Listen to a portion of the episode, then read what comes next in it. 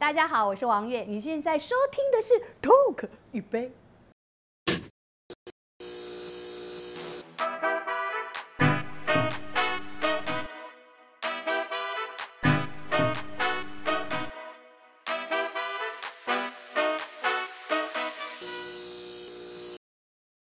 欢迎收看 Talk 一杯，我是主持人郑伟博。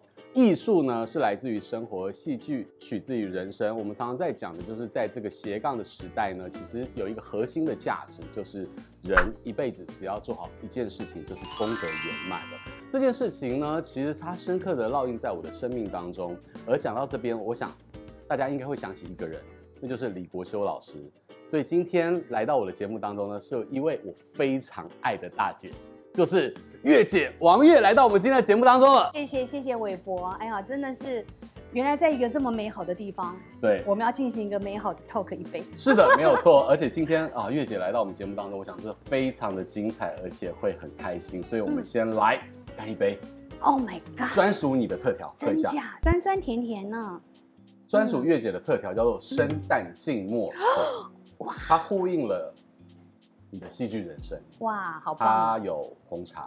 嗯，有苹果糖浆，嗯，酸酸的是柠檬汁，嗯，葡萄柚，嗯，气泡水，哇，是不是跟戏剧人生是有一个呼应？就像那种酸甜苦辣，对啊，人的喜怒哀乐，生离死别，我们的生活跟我们的生命跟我们热爱的戏剧是紧扣在一起，真的。所以今天来到我们的节目当中呢，除了跟月姐可以好开心的聊天之外，就是。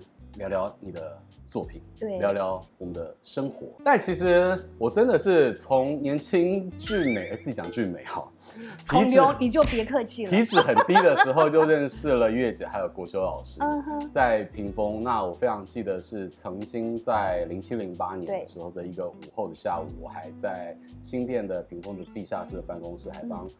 呃，国修老师做了一个专访，嗯，那时候国修老师还讲了当年你生思源的故事，嗯嗯，对，我不知道你们记不记得那个报道？有，你写的还挺大的呢，挺专业的，挺专业的，是不是？哎呦，都有留存档啊！我我就是一个念旧的人哦，所以呢，当年呢，哎呀。写给老师的专访的报道，天哪！然后呢，这是纸本，这这年头还有纸本的报道，应该是好珍贵，很少了。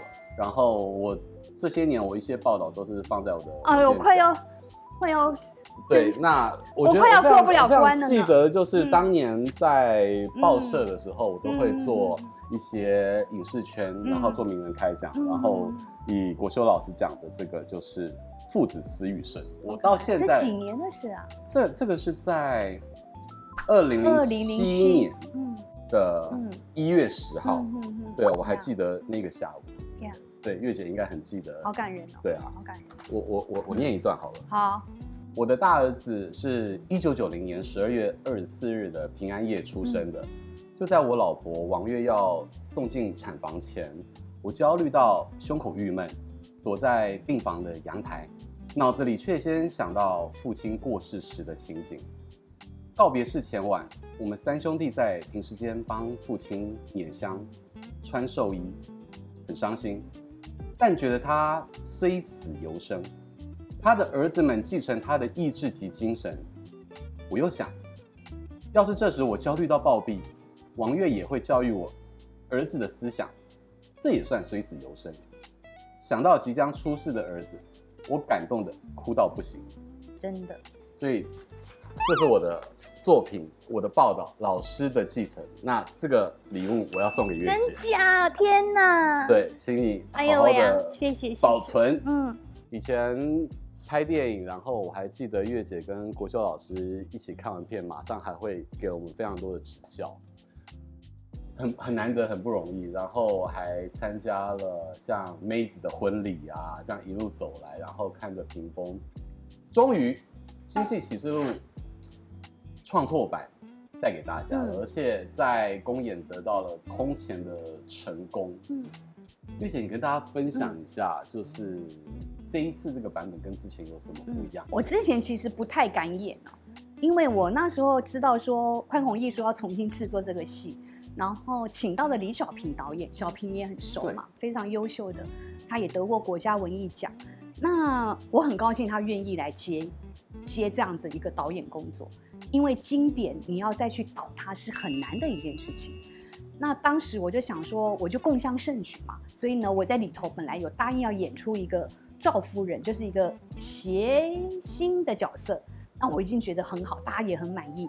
就没想到有一次开会的时候呢，他就跟我说，他就做了个 PPT 哦，我们都开完会了，设计师们都回去了，他为了我就放那个 PPT，然后小平就放了之后，我就想说，天哪，他要再跟我讲剧情吗？有谁能够比我更背得下这所有的剧情？所以等到他讲完之后，他就跟我说，燕姐，我觉得你要演二大妈。你有被雷劈到？有。我根本当下就说不可能，别闹了，别闹了，小平别闹了，我根本不理他，哎，但是他就慢慢的来跟我讲说，因为他觉得国秀老师的经典作品，不管是风评剧团三部曲也好，都没有像《京戏启示录》他的自传的色彩这么浓烈，所以他觉得应该要有一个历史的共生者，才能够，不管是在。让我们更能够认同这个剧本也好，或者是嗯、呃，让观众安抚观众的情绪，因为我觉得国秀老师有一点点变成我们一个社会的共同情感记忆。对，那他这么讲，对他这么讲，我当下真的真的觉得不可能哦。第一个是二大妈这个角色太难了，她从三十二岁演到八十二岁，但她同时又是所有女演员们最希望拿到的角色。因为她非常的深刻，她从一个妓女变成一个所谓的戏班子的当家的，到老的时候，她怎么样完成她的这个遗憾，丝丝入扣。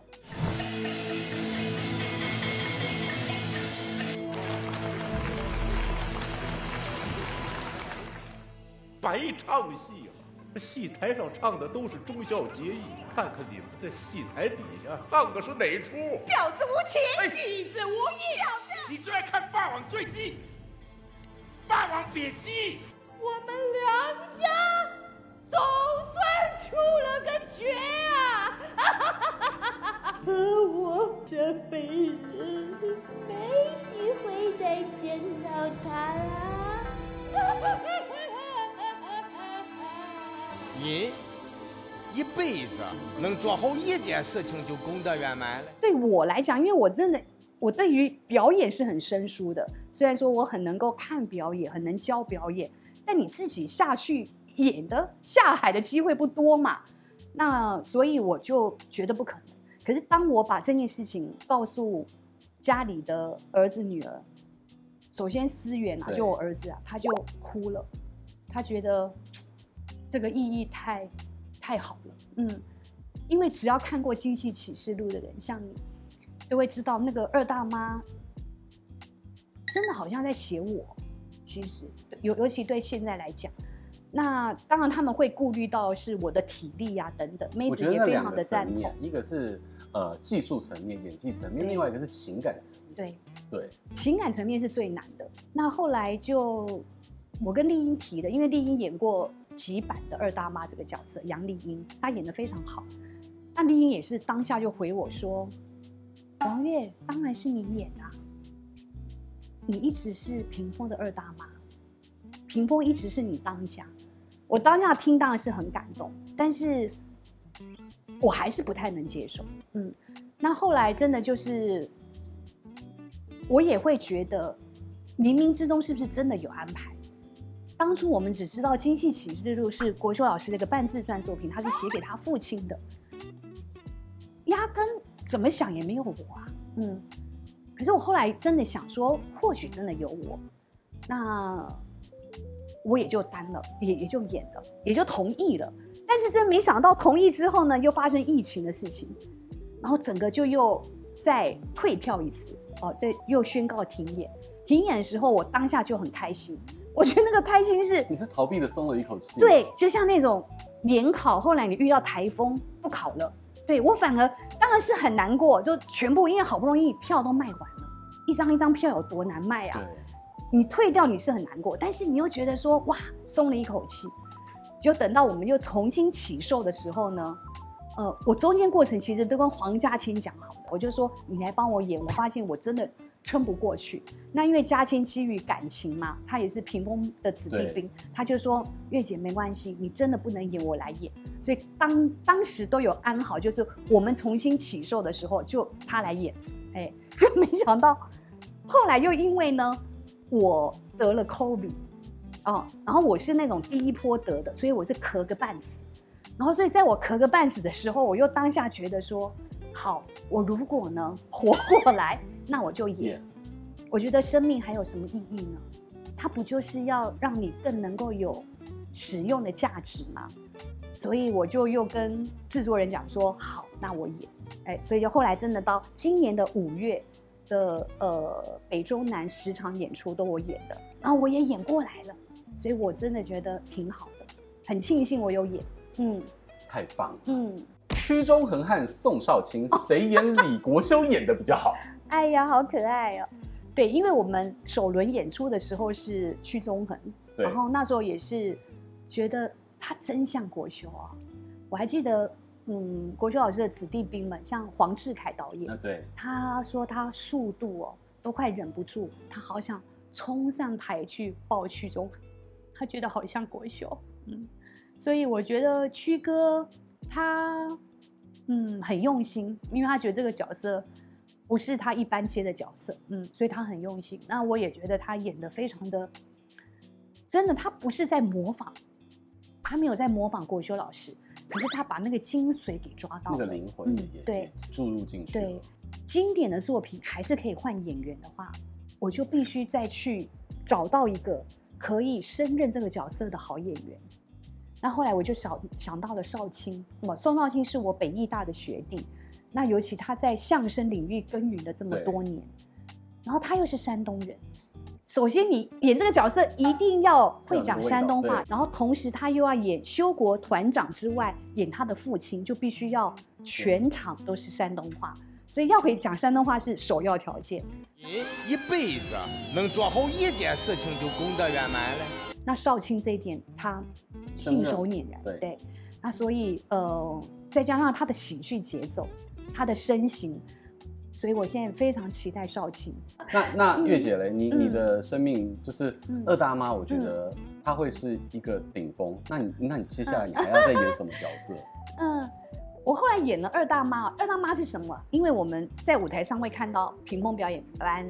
没有看到屏风白板，可是会看到一个剧团，一个三流剧团叫风平。风平。那风平呢，演了一个民国三十五年的戏班子，叫梁家班。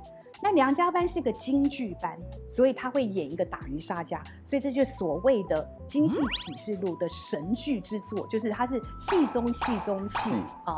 那呃，对我来讲，我觉得，因为二大妈像里头的台词哦，会有包括说。当初吵的吵，争的争哦，到头来呢，就剩下我一个人。那我觉得这这个会让我想到目前的我，嗯，其实我也会觉得，当初一大家子的屏风表演班，这么样一个剧团的生活，不管是演员，我们自己的行政人员、技术人员，嗯，确实我会觉得那一大家子人都没了啊。哦所以，我真的讲这些台词都是声泪俱下的啊！大家子人全没了。那我很高兴，说说经过首轮十场的演出，像我的同学们，他们都来看，我光自己就卖了快两百张的票，而且都是高价位。对，我是票仓，含金量很高。对对，那他们都很鼓励我，他们甚至都会觉得是。他们这辈子看到最震撼的女主角，对我来讲是一个很高的评价，因为我不曾是一个杰出的演员，但这个心态就好比我到最后我都不紧张了。我前面会担心说，因为我哭的太多，我讲不出台词，然后我抱定的说没关系，哭一遍观众听不懂，我就讲第二遍、第三遍，讲到观众都听得懂为止。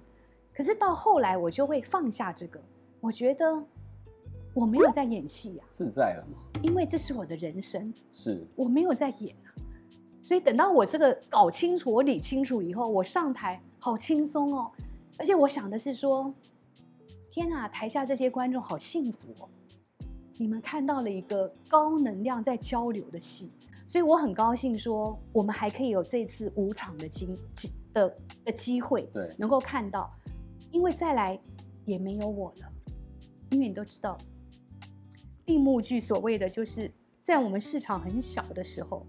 国秀以前就发明了一个方法，后来每个剧团也都按照这样的模式来试着去运行，就是五年我们就可以再让旧戏重演。一方面是旧戏已经经过市场的考验，它有它的价值，不管是商业上面跟艺术上面。那五年后呢？我都快六十了，我怎么再演？然后当我没有再演的时候，我想交棒给下一个人的话。是不同的意义，它还是很经典，但意义已经不同了。所以我会很庆幸说，在能够看到的时候要看。人一辈子，如果你一定要看一出戏，你也从来没看过舞台剧的话，就去看天花板级的《此生无憾》。嗯，这算是你真正的封箱之作。我觉得我太老了，哪有？真的，真的，对对，我我觉得。真心，但是我我很高兴，已经做了这个决定。嗯、啊，不要，我先先喝一下，话不要说那么死。对对对对，先先话不要先说那么死。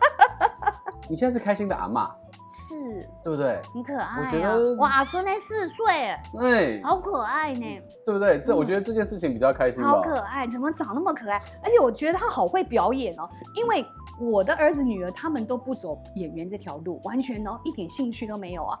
或许可以在我的阿孙身上。你现在的生活重心是不是都在？对啊，像我昨天就是会去接他，他的幼儿园也在我家附近。嗯，那我也想不让不让女儿这么辛苦，不然的话她要大包小包的又要坐公车上上下下，又突然间下下午会有暴雨什么的。嗯、对。所以我能接就接，嗯。所以其实，嗯，生活的享受，然后家人的相处，我觉得这个真的非常重要。孩子的陪伴，因为其实小孩长大很快，真的，对不对？一下就四岁了，然后一下妹子跟思源，哎，波隆就就已经成人了，是是，真的耶。对，刚刚那个报纸上还小小的呢，才才才出生，然后思源现在已经是老师了，是是，对，在在教我们的后辈戏剧了，对。对啊。嗯，那思源呢？思源他现在他还在，我觉得，嗯、呃，我都我都好希望他不会创作，但是你没有办法去。这个 DNA 很难吧？对，我觉得真可怕。嗯，好好过日子不是挺好的吗？那但是我觉得那个 DNA 那个血液就在他的身上。嗯，那所以他还在苦熬啊，他还在写他想要写的作品啊。啊，一方面他有教戏剧的表演课跟编剧课，因为他也很喜欢。我觉得他，我曾经在他的口中听到哦，爸爸就是国修老师哦，他不同于一般的艺术家，除了他很难得的是编剧、导演、演员、剧团经营者为一身，在四百年前应该只有莎士比亚这样吧？嗯，那但是他觉得爸爸最大的不同是他有一个老师的身份，嗯。所以国修老师在台湾的社会会有一些，你很可能我们没有办法去计算的影响的力量啊，很可能是我们看得见的屏风的子弟兵，也很可能是曾经听过他言论的一些社会人士、民间人士，多面向的影响力。对，那我觉得就是因为他有在教育这方面花最多的时间，他是最低的报酬，但是是最花时间的，他每一个都是手把手的。所以国修老师在剧团里面，他都不让人家叫他导演的，都是老师。对，因为他乐于人师，他乐于说，在他成长过程，他觉得吴静吉老师对他影响是很大的，对他的启发性是有重大意义的。他也希望一般对于戏剧有热情、有热忱的人，也能够遇到一个好老师。所以他一直在这老师的角色上面做了很多事，那我也觉得这件事情也有深深影响到思月，包括女儿现在也在幼儿园教，都在教，对对对，一家子都都是都是老师，都很会教。我我相信天地万物自有其运行的道理。嗯而《精细启示录》的创拓版，它自然会又在生长、生成一种它的生命。嗯，所以这次你有空来看了吗？有了，太好了！就八月十八到八月二十，就这五场，哪都不能去，不能出国，都在台湾。OK，太好了，对，太好了。好，谢谢月姐。那就来看首演吧。好，没有，大部分人都说他们看到了，有人甚至讲，不再是李国修的精细启示录，是王月的精细启示录。